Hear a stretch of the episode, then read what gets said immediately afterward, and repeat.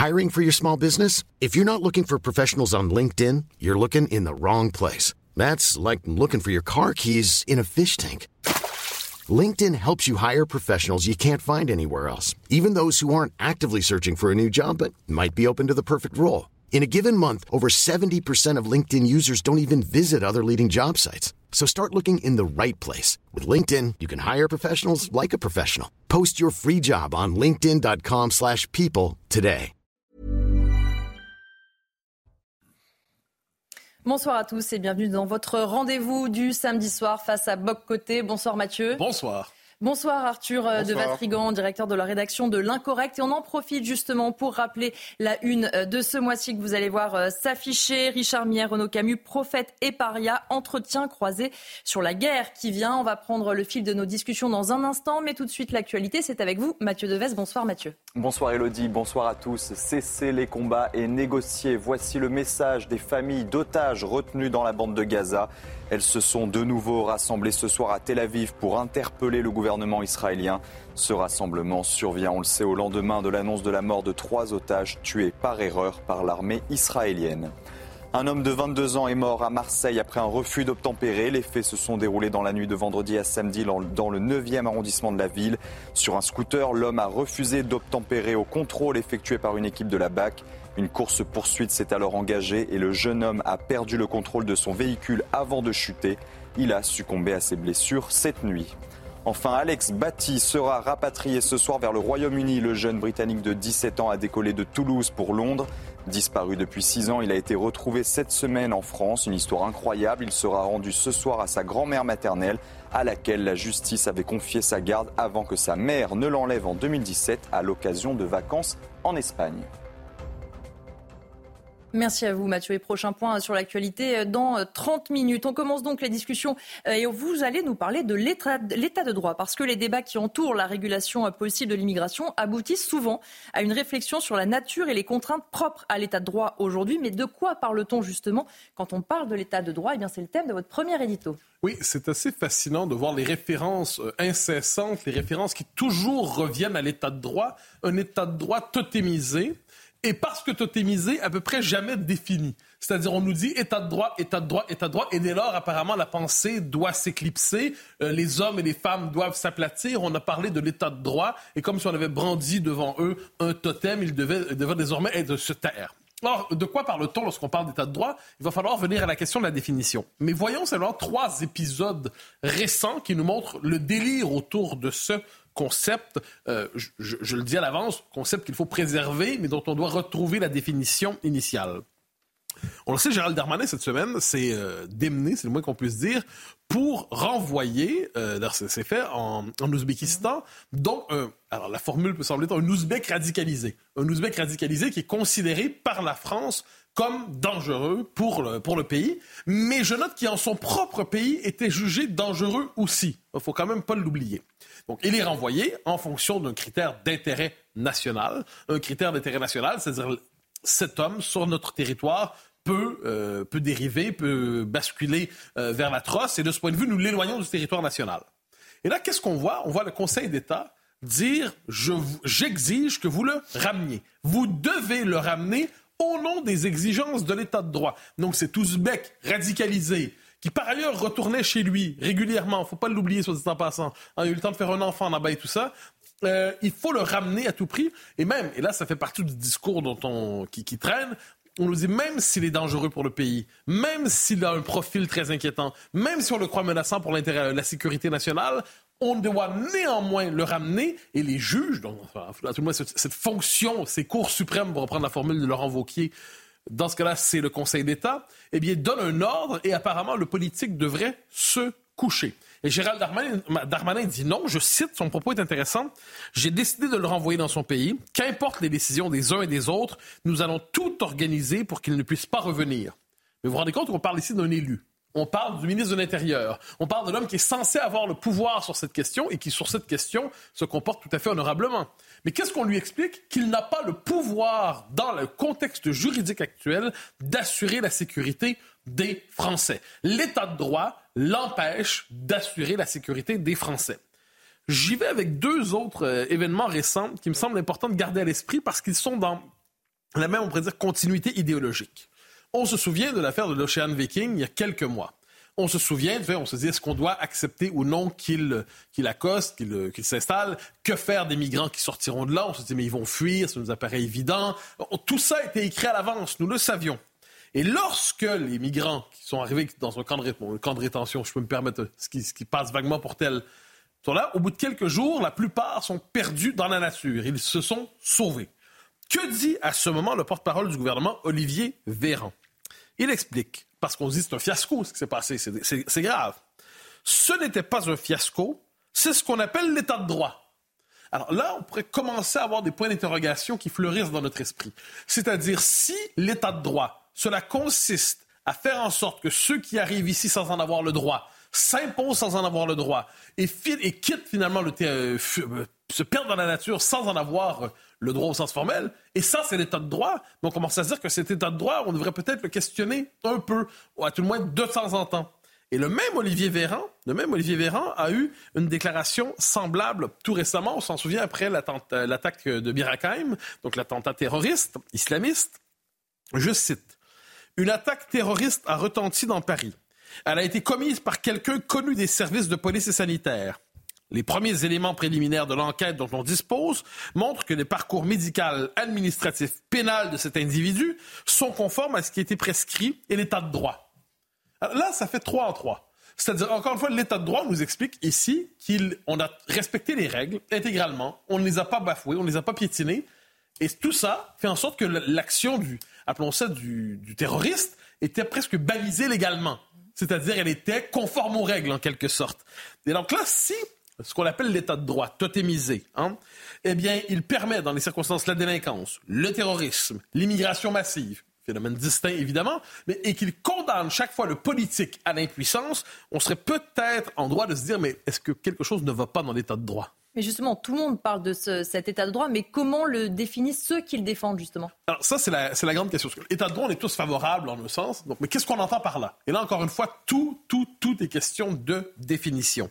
Alors traditionnellement, l'état de droit, c'est un État où il y a une cour constitutionnelle ou à tout le moins une cour de justice supérieure ou une cour suprême qui encadre, qui balise l'action de l'État à partir de la Constitution mais à la lumière des intentions du constituant et du législateur, et on dit, ben, l'action sera balisée. Donc, c'est pas nous qui créons, là, c'est pas nous les juges qui imposons notre version du droit. C'est pas nous les juges qui imposons notre conception du droit. Le législateur a posé une constitution à partir du constituant. Et ce qu'on doit faire, c'est interpréter le droit, en fait, l'action politique à cette lumière. Et qu'est-ce qu'on a vu depuis 40 ans? Une forme de coup d'État des juges. Pour reprendre la formule euh, d'un autre, on pourrait aussi parler d'un coup d'État des cours suprêmes. Les formules sont nombreuses. Qu'est-ce qui s'est passé? C'est un véritable détournement de pouvoir. Les juges ont dit, un peu partout en Occident, c'est pas exclusif à la France.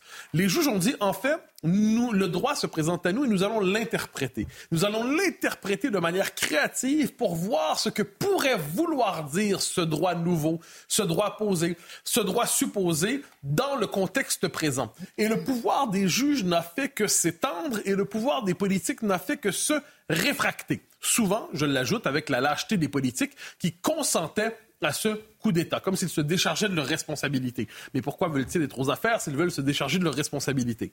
Mais quoi qu'il en soit, donc l'idée, c'est toujours la Maintenant, on nous dit, il y a le bloc de constitutionnalité. Ou encore, il y a euh, les, nombreux textes internationaux, ce qu'on appelle les engagements internationaux de la France ou des autres pays. Mais encore une fois, ces engagements internationaux ont rarement été balisés ou euh, avalisés par référendum. On n'a pas souvenir du peuple français ou du peuple hongrois ou du peuple irlandais qui accepte en tant que tel, dans un moment référendaire fort, de dire nous acceptons de transférer la légitimité, de transférer le pouvoir vers les organes de la superstructure post-nationale qui se présentent aujourd'hui comme le, la, la grande référence juridique. Donc, il y a eu un changement. Le mot état de droit a changé de signification. C'était le contrôle en fonction, je le redis, c'est important comme distinction, en fonction de la Constitution, qui était le fruit du constituant, donc le peuple, est posé par le législateur, qui dépend directement du peuple. Et peu à peu, on pourrait dire depuis 40 ans, la démocratie a consisté à s'affranchir de plus en plus du peuple. Il fallait s'affranchir de la souveraineté populaire. Pourquoi s'en affranchir? Parce que la souveraineté populaire s'était vue finalement comme étant la base du populisme, la base même de l'extrême droite, on le dira aujourd'hui. Et rappelez-vous, au moment de la dernière présidentielle, quand on cherchait à savoir pourquoi euh, Marine Le Pen devait encore être étiquetée à l'extrême droite apparemment, mm-hmm. eh bien on disait c'est parce qu'elle veut faire un usage du référendum. Donc le référendum, qui est la marque démocratique par excellence, est vu aujourd'hui comme l'ennemi potentiel de l'État de droit. Et là, on est dans une tension. État de droit et démocratie devraient aller ensemble, devraient aller de pair. Et manifestement, aujourd'hui, ils se présentent l'un contre l'autre. Et notez aussi, là je réfère à quelqu'un d'autre, quand Éric Zemmour était dans sa lancée, ça c'est plus le cas aujourd'hui, mais quand il était dans sa lancée au moment euh, de la dernière présidentielle, à un moment donné, je crois que c'est euh, Pierre Moscovici qui s'inquiète. Il dit, s'il prenait le pouvoir, qu'est-ce qui arriverait? Et il nous explique que l'État de droit, à ce moment-là, est parfaitement capable de résister à une éventuelle prise de pouvoir démocratique d'un Éric Zemmour qui voulait faire notamment son référendum sur l'immigration. Euh, pourquoi? On parle tant de référendum aujourd'hui? Parce qu'on se dit, puisque le régime s'est transformé complètement, il faut en revenir au peuple et quand on revient au peuple, vers la souveraineté populaire, on pourrait configurer les institutions autrement et se délivrer de cette version falsifiée, dénaturée qu'est l'État de droit. Mais que nous répond aujourd'hui l'oligarchie, que nous répondent les élites euh, mondialisées, les élites diversitaires? Elles nous disent non, pas du tout. Nous avons notre conception de l'état de droit et vous qui voulez retourner vers le peuple, vous êtes les vrais ennemis de la démocratie. On est dans ce moment paradoxal où finalement, aujourd'hui, le peuple est vu comme l'ennemi de la démocratie. Et à travers ça, dernière chose, la, logique du droit pensée par le pseudo-état de droit, pense comme ça, c'est une machine à concasser la société, à la fragmenter, à l'éparpiller, à l'émietter. Le bien commun n'existe plus, la nation n'existe plus, L'intérêt général n'existe plus. Ce qui existe, ce sont des individus qui absolutisent leurs droits supposés, parce qu'en plus, les droits, nos juges ne cessent d'en inventer. On avait des droits, mais maintenant, on pourrait dire une conversion des désirs en besoins, des besoins en droits, des droits en droits fondamentaux. Et à partir de là, chacun y vote son droit, opposable ou non à l'État, en disant, vous n'avez pas le droit, la norme commune est illégitime, elle est discriminatoire, elle ne doit pas euh, exister. Donc, qu'est-ce qu'on voit avec ça au final? C'est la nation qui s'émiette, qui s'émiette et qui ne cesse de s'émietter et qui continuera à s'émietter toujours. C'est une machine à broyer la société. Et de ce point de vue, ce concept commence à avoir un peu, euh, on pourrait dire, il commence à, à se retourner contre sa vocation initiale. Mais justement, il y a une question qui revient euh, en boucle. Faut-il en finir donc avec l'état de droit? Bien sûr que non, parce que nous sommes des démocrates libéraux civilisés. Mais il faut en revenir à une conception classique de l'état de droit, une conception classique de l'état de droit, c'est-à-dire qui revient à la défense des libertés publiques. Les libertés publiques, c'est essentiel. Les libertés publiques, c'est fondamental. Il faut revenir à cela. Je note cela dit, euh, et, revenir aussi à la souveraineté populaire. Penser la tension souveraineté populaire, liberté publique qui est au cœur de la démocratie libérale. Je note une chose, cela dit, sur l'état de droit version 2023. Il ne s'interdit pas étrangement les persécutions politiques nombreuses. Moi, je suis, je suis fasciné par l'indifférence avec laquelle on accueille le traitement de la mouvance dite identitaire en France. il ne s'agit pas d'être d'accord ou non avec cette mouvance. Il s'agit de constater que c'est un courant politique qui existe et qu'on cherche aujourd'hui à rendre illégal, en fait, à la frapper d'interdiction juridique. Les militants, euh, ils se présentent avec des bannières, ils se présentent, euh, on cherche à interdire leurs manifestations, on interdit leurs colloques, on interdit leurs rassemblements, on, leur interdit de, de brandir certaines, de, plusieurs de leurs slogans. Donc, on a une mouvance qui aujourd'hui cherche à agir dans les paramètres du droit, dans les paramètres de la paix civile, dans les paramètres de la concorde civique. On peut être en désaccord complet avec eux.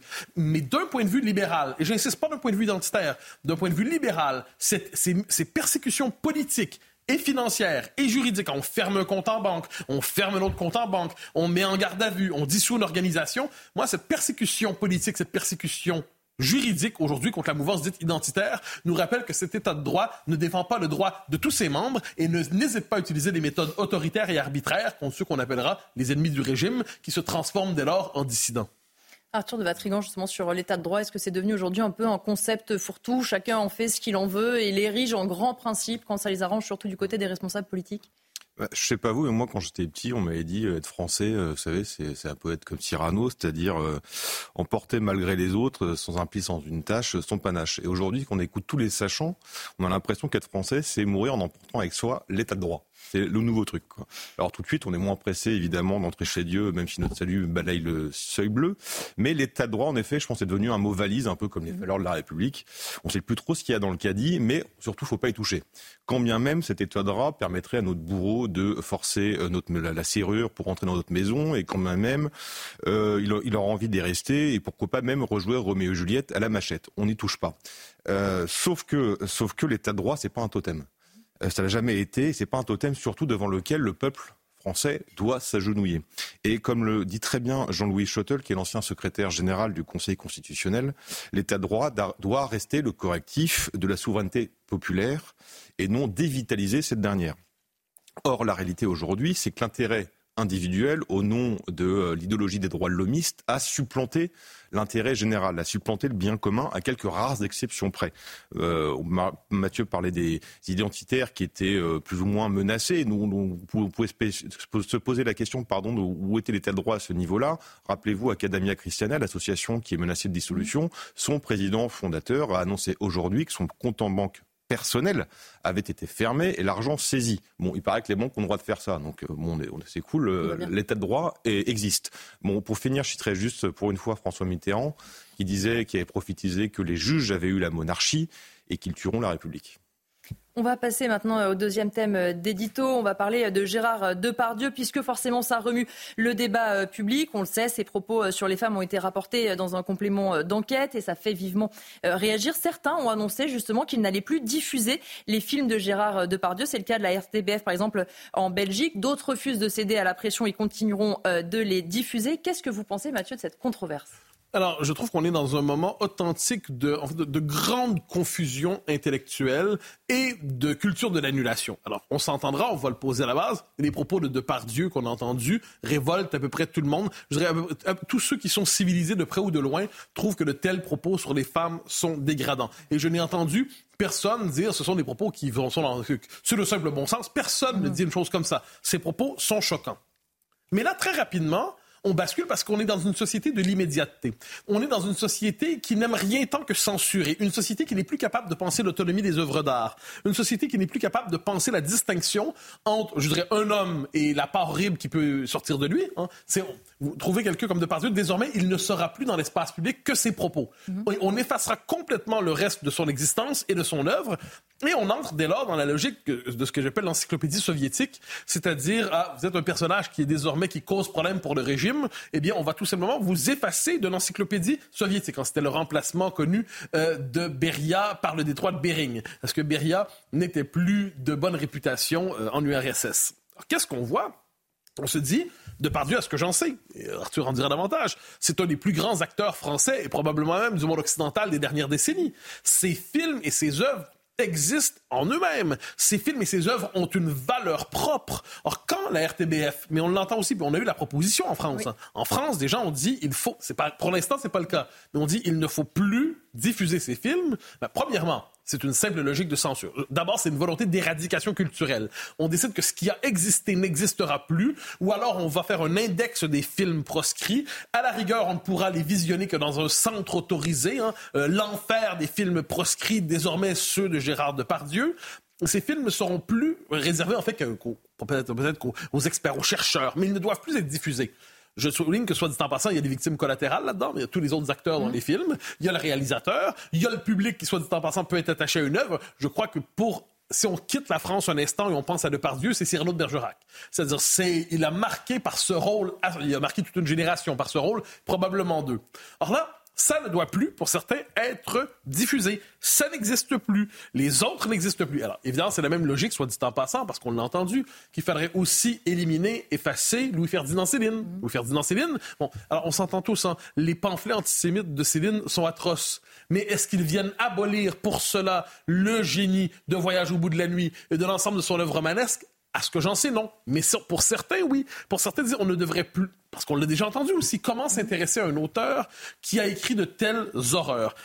Certains vont jusqu'à dire ça pour Woody Allen ou Roman Polanski. Euh, Polanski pour son comportement que l'on sait, Woody Allen pour ce qu'on lui reproche alors que c'est même pas fondé. Euh, les, les, enquêtes ont eu lieu, les procès ont eu lieu et finalement c'est pas fondé.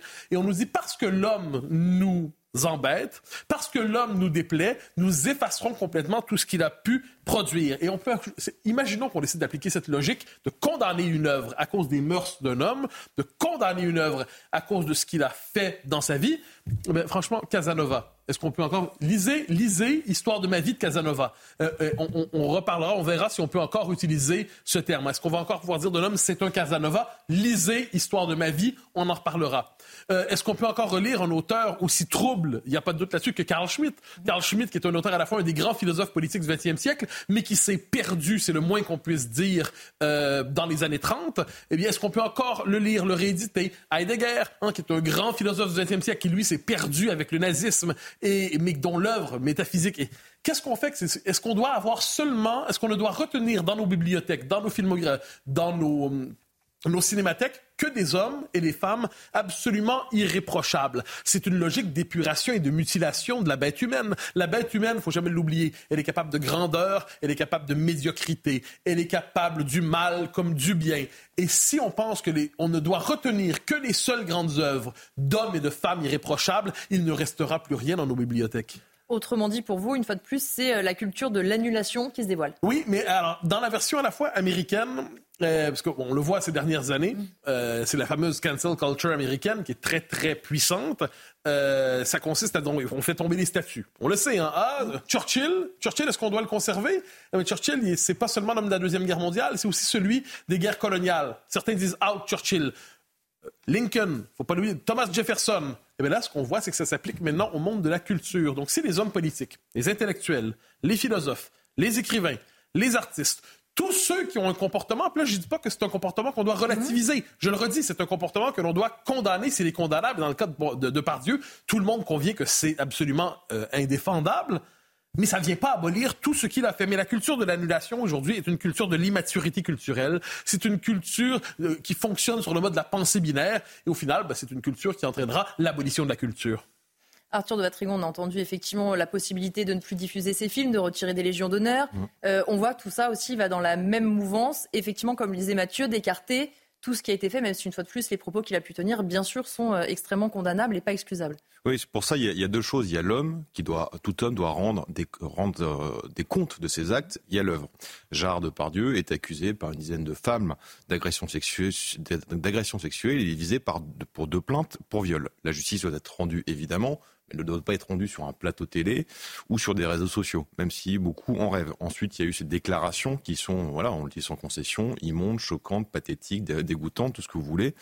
Mais faut-il, pour ces raisons, euh, annuler la diffusion de, ces films comme la Belgique, la, RTBS souhaite le faire, réfléchir à suspendre ou annuler la Légion d'honneur comme euh, l'envisage euh, Madame le ministre de la Culture, ou même arrêter de le faire travailler, tout simplement. Alors pour la Légion d'honneur, rappelons que euh, la Légion d'honneur oblige le décoré à tenir, à, avoir une bonne conduite, une conduite éthique. Bon, c'est pas vraiment le cas de Gérard Depardieu, il hein, faut se le dire, mais c'est pas le cas de beaucoup d'autres qui ont reçu la Légion d'honneur non plus. Et que dans le règlement, s'il est condamné, la Légion d'honneur est automatiquement retirée. Les mauvaises langues diront que bon pour ce qu'elle vaut aujourd'hui et qu'on décore tout et n'importe qui, comme si on décore un sapin de Noël le premier dimanche de l'Avent, c'est pas très grave. Et mais on pourrait aussi se demander légitimement pourquoi, par exemple, quelqu'un comme euh, Jean-Marc Borrello, qui est président mmh. fondateur de SOS, ami d'Emmanuel Macron, euh, soutien d'Emmanuel Macron, bah, accusé aussi lui d'agression sexuelle et de viol on ne se pose pas la question de retirer la Légion d'honneur. Donc il y a toujours ce côté de pourquoi lui et pas les autres. Mais si on revient à l'œuvre, euh, canceller, comme on dit, toute la filmographie comme le fait les RTBF. Bon, déjà, on sait qu'ils s'achètent une légitimité MeToo à peu de frais, euh, mais il faut rappeler qu'aujourd'hui, aucune affaire n'a été jugée, qu'il n'a pas été condamné. Donc on appelle ça du totalitarisme, sauf si vous voulez, mais c'est quand même du totalitarisme. Ça rappelle la Révolution. Alors les filles contents, peut-être que les Belges seront moins s'ils ont pu, en effet, Cyrano euh, qui passe chez eux. Ensuite, quand bien même ils seraient jugés coupables, euh, sa possible condamnation justifierait-elle pour autant qu'on supprime la diffusion de ces films passés et même la production de ces films futurs? Euh, et là, on va découvrir quand même, malheureusement, euh, euh, les artistes, et a fortiori les génies, bah, sont rarement des modèles de vertu. Ça existe heureusement, mais c'est une minorité. Par exemple, le jour où les inquisiteurs médiatiques vont découvrir les pratiques sexuelles de Marcel Proust, est-ce qu'il faudra brûler à la recherche du temps perdu? Quid d'Oscar Wilde, de Baudelaire, de Victor Hugo? Comportement franchement ignoble. en fait, ce qu'il faut savoir, c'est que, vous vous rappelez, c'est que le génie d'un artiste s'inscrit dans un plan beaucoup plus vaste que dans lequel ces éléments biographiques font rapidement et font souvent grise mine.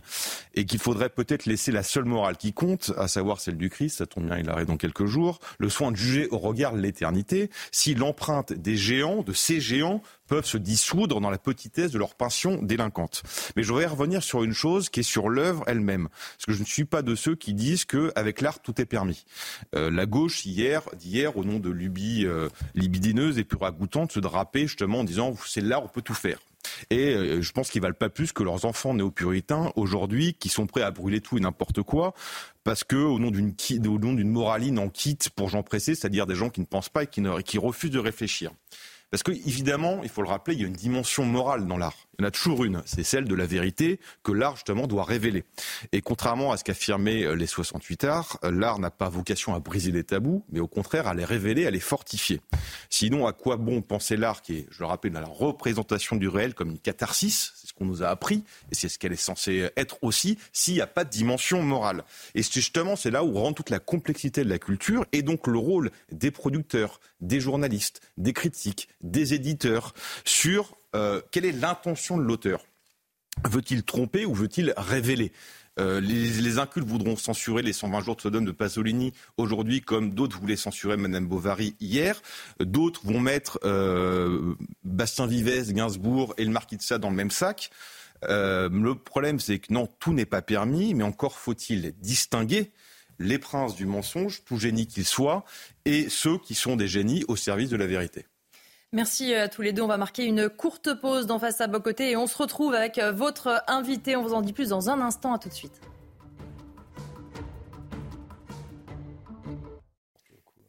De retour pour la deuxième partie de Face à Boc Côté. Dans un instant, vous interrogerez euh, votre invité, mais tout de suite le rappel de l'actualité avec vous, Mathieu Devez. Rebonsoir Mathieu. Rebonsoir Elodie, bonsoir à tous. Quatre mineurs ont été placés sous contrôle judiciaire après la violente agression d'une adolescente de 13 ans à Lyon. Les jeunes filles sont suspectées d'avoir participé à ce déluge de gifles et de coups de genoux. La vidéo de l'agression qui s'est déroulée le 10 octobre dernier a beaucoup circulé sur les réseaux sociaux. Un homme a été placé en garde à vue après la mort d'un migrant lors d'une tentative de traversée de la Manche. Selon le procureur de la République de Boulogne-sur-Mer, l'homme en garde à vue serait un homme de nationalité irakienne âgé de 33 ans. Une autopsie est prévue pour tenter d'identifier les causes du décès du migrant découvert hier sur la plage. Enfin, l'émir du Koweït est mort aujourd'hui à l'âge de 86 ans. Il aura passé trois ans au pouvoir, marqué par des crises politiques à répétition. Le nouvel émir n'est autre que son demi-frère, âgé de 83 ans. Il a passé l'essentiel de sa carrière dans le domaine de la sécurité et du renseignement. Merci à vous euh, Mathieu. Ce soir, vous avez donc décidé de recevoir Jean-Pierre Le Goff, philosophe et sociologue et auteur de Mes années folles. Pourquoi avoir choisi de nous parler de, ce livre ce soir, Mathieu Bocoté Parce que c'est un livre passionnant, tout simplement. Euh, alors, je, le dis d'un mot, Jean-Pierre Le Goff est un des grands... Alors, je dis philosophe et sociologue, les titres pourraient s'accumuler. À partir d'un certain moment, on fait sauter les, catégories disciplinaires. Il y a trop de titres. Mais un des grands esprits, assurément, de la sociologie de la pensée française depuis une trentaine d'années. Et là, on a dans ce livre un retour il me dira, autocritique sur des années de jeunesse qui permettent d'éclairer aussi l'engagement politique des générations. Jean-Pierre Le Goff, bonsoir. Bonsoir. Alors, Mes années folles, je donne le sous-titre Révolte et nihilisme du peuple adolescent après mai 68. C'est à la fois une histoire et c'est aussi votre histoire. Est-ce qu'on pourrait dire qu'il s'agit d'une autocritique de vos premières années sous le signe de l'engagement?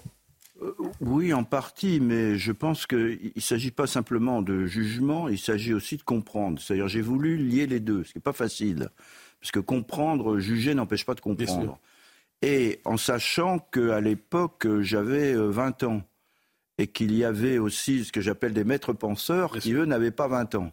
Euh, par exemple, pour ne, citer, pour ne citer que Sartre, il avait 63 ans en mai 68, et il n'y a pas que lui d'ailleurs. Hein et qu'il parlait des révolutionnaires de 10 ans, par exemple. Il y avait aussi d'autres intellectuels, ce que j'appelle des maîtres à penser, qui étaient là, qui prenaient d'ailleurs beaucoup moins de risques, je dois le dire, que euh, les, étudiants qui s'avançaient. Donc c'est moi, c'est une, oui, il y a un aspect euh, totalement égo-histoire ou biographie, mais dans un contexte lié à, qui est un contexte très particulier. N'oublions pas qu'en mai 68 et dans les années immédiatement qui vont suivre, on est encore à l'époque des Trente Glorieuses. Donc on, se sent porté par une dynamique qui d'ailleurs se développe dans d'autres pays que, celui de la France, enfin que la France, aux États-Unis. Je ne parle pas du Canada où là la religion a explosé très vite. Hein. Et donc c'est un, pour moi c'est une révolution culturelle 68 tarde avec plusieurs étapes. Il y a les conditions qui l'ont rendu possible avant même mai 68, qui est la transformation très rapide de la société française avec cette question allons-nous devenir une société américaine qui était déjà un peu posée. Et il y a un moment de mai-juin 68 où il y a beaucoup d'acteurs. Et dans ce moment-là, il y a une partie nihiliste. Euh, c'est un renversement des valeurs. on, on l'a lu beaucoup mai 68 à partir de la problématique marxiste, j'allais dire. Or, pour moi, c'est autant un mouvement à dimension qui a des aspects nietzschéens au sens de renversement des valeurs qu'une dimension marxiste, même si l'extrême gauche, évidemment, euh, se réclamait du marxisme, léninisme, du maoïsme. Mais il y avait un autre courant en même temps qui se mélangeait à celui-là, ce que j'ai appelé le, gauchisme culturel qui travaille encore nos sociétés. Nous y reviendrons. Euh, une question. Alors, vous racontez, et c'est assez, c'est tout à fait fascinant, euh, parce qu'on vous, ceux qui vous lisent voient un homme éclairé, pondéré, qui a toujours le souci des catégories distinctes, qui refuse des emportements idéologiques. Et le jeune homme que vous nous présentez est tout sauf étranger aux emportements idéologiques. Euh, qu'est-ce qui fait qu'un jeune homme comme vous, euh, mais dans, sa jeunesse, se laisse emporter par la drogue dure de l'idéologie et va quand même assez loin justement dans cette, cette adhésion? Alors justement, l'hypothèse que je fais, c'est qu'on ne comprend ce mouvement dans la dimension, euh, j'allais dire, de révolte, pas simplement par l'idéologie, c'est-à-dire comment des idéologies s'articulent à des passions et à des affects liés au peuple adolescent. C'est-à-dire qu'il y a une dimension qui n'est pas simplement euh, vous avez Mao Tse-tung, vous avez Guevara, vous avez tout ça, ce que j'appelle un bouillon de culture. Mais dans ce bouillon de culture, vous avez la culture originaire qui n'est pas non plus celle-là. Et notamment un point qui est très important, le surréalisme d'une certaine façon, tout ça constitue, j'allais dire, le, le, creuset premier bouillonnant du gauchisme primordial, si on veut. Et vous êtes dans une situation historique où ça vous tombe dessus, vous avez un, un événement historique. Vous dites aux États-Unis, vous avez le sentiment de participer à un mouvement de la jeunesse globale. Je ne crois pas qu'on soit dans la même situation aujourd'hui. Il va y avoir un héritage, mais alors bizarrement, il y a une transgression, je parle de transgression jubilatoire, avec une dimension nihiliste mais pourquoi? Parce qu'il y, avait y avait de quoi transgresser, si vous voulez, à l'époque. Il y avait des pouvoirs et des élites qui nous faisaient face. Ce qui crée, malgré tout, c'est pas du tout pour me déresponsabiliser, j'ai la propre responsabilité, mais qui crée une dynamique, si vous voulez, par rapport. Qu'est-ce que devient cette contre-culture dans une société devenue pernicive C'est ça la question. Je reviens sur cette question et ensuite je passe la parole à Arthur de Vatrigan euh, pour, pour euh, une question. Euh, vous avez un propos original sur 68, parce qu'il y a normalement des conservateurs qui disent euh, finalement c'était une très mauvaise chose, c'est une catastrophe, c'est une dérive, c'est absolument, c'est un moment de bascule, un moment probablement de bascule vers la décadence. Il y a les nostalgiques et les vétérans 68 arts qui ne cessent de raconter leur gloire. Euh, on peut penser à Daniel Cohn-Bendit, mais vous, vous nous dites, vous êtes très sévère sur 68, sur ce que 68 est devenu, mais vous nous dites que par ailleurs, 68 s'expliquait par de, bonnes raisons, en quelque sorte. Il y avait de vrais pouvoirs euh, oppressifs, appelons ça comme ça, à contester. Est-ce que je décris bien votre position? Oui, oui, j'y rajouterai une dimension qui est une interrogation, si on prend mai-juin 68, au sein de la commune étudiante, pas, pas dans l'ensemble, il y a une interrogation sur l'idée même de progrès c'est-à-dire ce qui s'est passé en un demi-siècle, une transformation d'un bouleversement considérable du pays, où d'une certaine façon, il y a une pause. Et quand vous regardez les déclarations de Pompidou, ou même du général de Gaulle, il y a à la fois la critique de la chienlit, avec donc la reconnaissance qu'il y a une part nihiliste dans ce mouvement. Mais ce n'est pas le tout. Il faut comprendre pourquoi il est venu. Et on parlera, euh, de Gaulle parlera de la civilisation mécanique et que le grand problème, ça sera de trouver un équilibre. Et Pompidou parlera vraiment lui aussi d'une crise de civilisation. Donc, contrairement à la Légion de 68 Ardes, qui ne voit les élites que par la répression, il y avait aussi une réflexion du côté de ces élites, tout en disant on met des bornes. Le nihiliste, non, la chienlit, non. Mais réfléchissons. Et qu'est-ce qui s'est passé sur un demi-siècle? C'est que cette dimension nihiliste, liée en partie aux passions et aux affects adolescents, bien vous regardez, c'est elle, avec le gauchisme culturel, qui largement l'a emporté.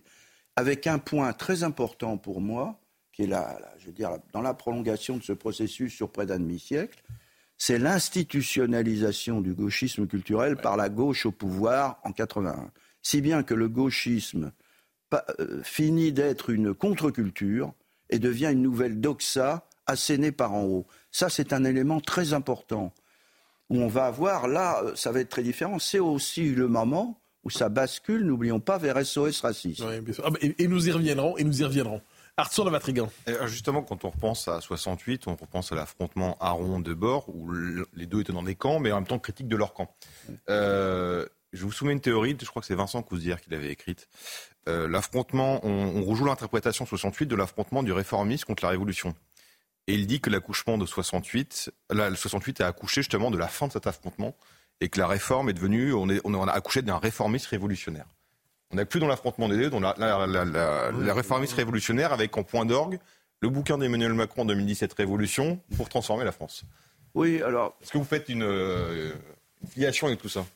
Oui et non, c'est-à-dire que euh, je pense que pour moi c'est le gauchisme culturel qui a triomphé et qui a été intégré dans les institutions. On pourrait voir ce que ça donne aujourd'hui, parce qu'il y a des... Le wokisme n'est pas totalement étranger au gauchisme culturel et à la transformation de SOS Racisme d'un antiraciste à visée, à visée universelle ou universaliste avec un, un antiraciste ethnique et racialiste. Ça commence là, d'une certaine façon. Le gros problème pour moi, au-delà de la réforme, de la révolution, c'est comment ce nihilisme, à un moment donné, a été institutionnalisé, si vous voulez. Et de façon douce, d'ailleurs. Ce n'est pas, pas l'idée d'une révolution selon le modèle révolutionnaire de l'extrême gauche. La prise de pouvoir politique, la lutte armée. Ça, on a vu que ça marchait pas. Mais on a dit terminé. Mais non, ce n'était pas terminé. Parce que le gauchisme culturel a pris la relève et il a pénétré les institutions, l'école. Alors bon, qu'est-ce que le gauchisme culturel en deux mots? Il déplace la question sociale vers des questions sociétales. Très vite. Le féminisme, la naissance de l'écologie, du féminisme, se situe dans ce moment-là. Et euh, d'autre part, il considère la révolution par la pression de l'opinion et par l'importance donnée, je ne dirais pas à la communication, mais à ça, et à l'éducation des jeunes générations. C'est une révolution culturelle à l'intérieur même de la démocratie, qui n'entend pas contrairement à l'extrême gauche, en finir avec la démocratie bourgeoise. Vous voyez? Bah, C'est ça. Alors vous nous y conduisez justement, vous avez évoqué SOS euh, Racisme, on pourrait dire que c'est le premier moment d'institutionnalisation de ce gauchisme culturel. Sa première apparition dans les termes qu'on pourrait le reconnaître aujourd'hui, c'est SOS Racisme. C'était d'ailleurs une thèse euh, de quelqu'un que vous avez bien connu, Paul Lyonnais. Euh, en quoi la création de SOS Racisme marque un moment de bascule, ou à tout le monde le, premier temps peut-être de l'institutionnalisation du gauchisme culturel, qui aujourd'hui, selon plusieurs, est hégémonique? Voilà. Bah, je, pense qu'il y a une instrumentalisation par la gauche au pouvoir, à un moment où la gauche a gagné politiquement, mais culturellement, elle se porte déjà très très mal. C'est-à-dire son projet issu du XIXe siècle est déjà mis à mal. Ça ne fonctionne plus. Et il va y avoir un tournant dans la politique de Mitterrand qui est 83-84, qui est le changement de politique économique. Et l'hypothèse que je fais, c'est que le gauchisme culturel va servir de substitut à la crise de la doctrine de la gauche. C'est-à-dire la démarcation va se déplacer de la question de, classe vers la, la, dimension culturelle, les beaufs, les ringards, les racistes, pas les racistes, etc. Ça date véritablement de ce moment-là. Beaucoup enfin un certain nombre d'ex-militants vont adhérer au Parti socialiste, vont entrer au sein du Parti socialiste, et beaucoup vont se reconvertir dans le, ce que j'appelle le journalisme militant. C'est exactement ce, moment-là, si vous voulez. Et on va voir, euh, par exemple, Mitterrand qui va commencer à parler branché. Il y a la politique de Jacques Lang où la notion de culture va s'élargir. Il n'y a plus d'hierarchie, tout est culture, etc. Mais au-delà de ça, c'est tous les thèmes écologistes, féministes, non pas que le féminisme ou l'écologie en tant que tel soit condamné, mais la façon dont le gauchisme culturel, comme reprend à son compte ces thèmes-là, a une dimension de rupture. Il s'agit quoi? De changer, changer de civilisation et changer les mentalités. Eh ben, radicalement. Eh ben, justement, vous nous dites c'est un projet de substitution. Oui. Mais est-ce qu'on ne pourrait pas aussi dire que c'est un changement stratégique, simplement? Je m'explique. La révolution ne fonctionne pas par le socio-économique, mais elle peut fonctionner par le culturel. Et pour les militants, parce que je, on, a euh, Pierre-André Taguieff nous dit c'est presque une, une forme de chute dans la révolution. C'est une révolution moins exigeante que la première. Mais à tout le moins, celle-là a réussi. Si on considère qu'on a eu une véritable révolution en Occident depuis une quarantaine d'années, finalement, c'est un changement stratégique avec toujours le même objectif. C'est un peu déconstruire ou détruire la civilisation occidentale. Oui, oui. Euh, c'est pas forcément conscient. C'est-à-dire qu'il y a un moment, si vous voulez, euh, il y a quand même des interdits. Moi, si vous regardez depuis le début, il faut regarder ça sur plus quasiment jusqu'en 81, c'est-à-dire des années 60 jusqu'en 81. Il y a eu plusieurs étapes. Il y a eu la mise à bas d'un certain nombre de, j'allais hiérarchies sclérosées, même euh, Pompidou, De Gaulle, les élites le reconnaissaient. Mais en même temps, c'est quelque chose qui partait très vite vers l'abolition même de l'autorité, l'abolition des interdits, euh, de tout ce qui constitue, avec, une, avec une dimension anthropologique. Pour moi, d'ailleurs, un, des lointains héritages, c'est quand même les lois sociétales, euh, notamment la PMA. Quand vous regardez les textes, par exemple, de certains courants du MLF, ils vous disent si on peut se débarrasser du père et si l'enfant peut se débarrasser du père, on sera, on sera plus libre. À ce moment-là, il n'y a pas les moyens, j'allais dire, techniques de la PMA qui vont les donner. Mais tout ça, ça a bouleversé le tissu, sociétal, le tissu éducatif, avec qui a porté sur deux points principaux, qui sont la famille et l'école, qui sont les vecteurs essentiels de la transmission. La responsabilité, si vous voulez, de ce mouvement, ce n'est pas dans la prise de pouvoir, il y a la violence, il y a tout ça, mais quand vous regardez les choses, c'est la rupture dans la transmission. C'est-à-dire qu'il est resté un champ de ruines, d'une certaine façon. L'héritage était toxique, il fallait le congédier. Voilà. Et d'une certaine façon, il y a eu transmission de schémas, euh, j'allais dire presque mentaux, dans l'abord des problèmes sociaux, euh, des institutions, qui partent de ce gauchisme culturel et qui vont se transmettre. Mais le problème, c'est que c'est passé aussi par l'éducation. C'est-à-dire les nouvelles générations ont été, euh, j'allais dire, élevées, éduquées sur un nouveau, terreau sociétal qui effectivement euh, va aboutir à la mésestime euh, du pays, d'une certaine façon la nation, mais pas simplement la nation. C'est toute la civilisation occidentale qui est mise en avant. Ce qui apparaissait à un moment comme une catharsis peut-être nécessaire par rapport à une forme d'ethnocentrisme qui existait, a basculé vers des formes de nihilisme. Et ça s'est reproduit. La différence, j'insisterai beaucoup là-dessus, c'est que les nouvelles générations ont été élevées, excusez-moi, ce n'est pas un jugement moral, mais sur un terrain déculturé alors que les premiers 68 ans, il y a eu un renouvellement des générations, étaient des lettrés d'une certaine façon. C'était des héritiers rebelles, mais des héritiers quand même, je dirais presque malgré eux. C'est-à-dire qu'on avait, par exemple, si je prends mon cas, mais ce n'est pas pour me mettre en avant, il y avait des milliers de gens comme moi, on était élevés dans l'héritage humaniste. On avait les Lagarde et Michard, il y avait la poésie, il y avait le surréalisme, il y avait, et il y avait l'humanisme. Et à un moment donné, tout ça, on s'est heurté, on a voulu renverser ça, parce qu'il y avait aussi des aspects extrêmement pesants qui existaient, il ne faut pas le nier. Mais ça a basculé vers un mouvement que personne n'a maîtrisé. La deuxième gauche et la gauche consistaient à dire nous, on peut transformer cette révolution culturelle en objectif opérationnel et réformiste. Ce qu'ils n'avaient pas vu, c'est le nouvel acteur historique, qui était l'adolescence. Et l'adolescence, euh, le rôle de l'imaginaire, euh, un peu la, volonté de transgresser, etc., elle est très présente. C'est la première fois que le peuple adolescent, l'adolescence, devient un acteur historique, social et politique. Avec la transgression qui devient autoréférentielle en quelque sorte. Euh, Arthur de Vatrigan sur cette question et ensuite nous basculerons sur le wokisme. Euh, bah, justement, sur le, vous parlez de gauchisme culturel, avec le sociétal, aujourd'hui, il y a plein de débats en France, l'immigration, les retraites, tout ce que vous voulez. Sur sociétal, il n'y a jamais de débat. Même pour ceux qui ont un avis, ils n'osent pas. Est-ce que c'est ça le succès du, gauchisme culturel C'est que même la droite, par exemple, sur la fin de vie, ou sur l'IVG, ou sur la PMA, ne va pas aller euh, euh, assumer ses idées et défendre un autre projet? Ah oui, je pense que là, il y, a, véritablement un héritage. Sur le wokisme, il y a quand même une différence assez essentielle, à mon avis.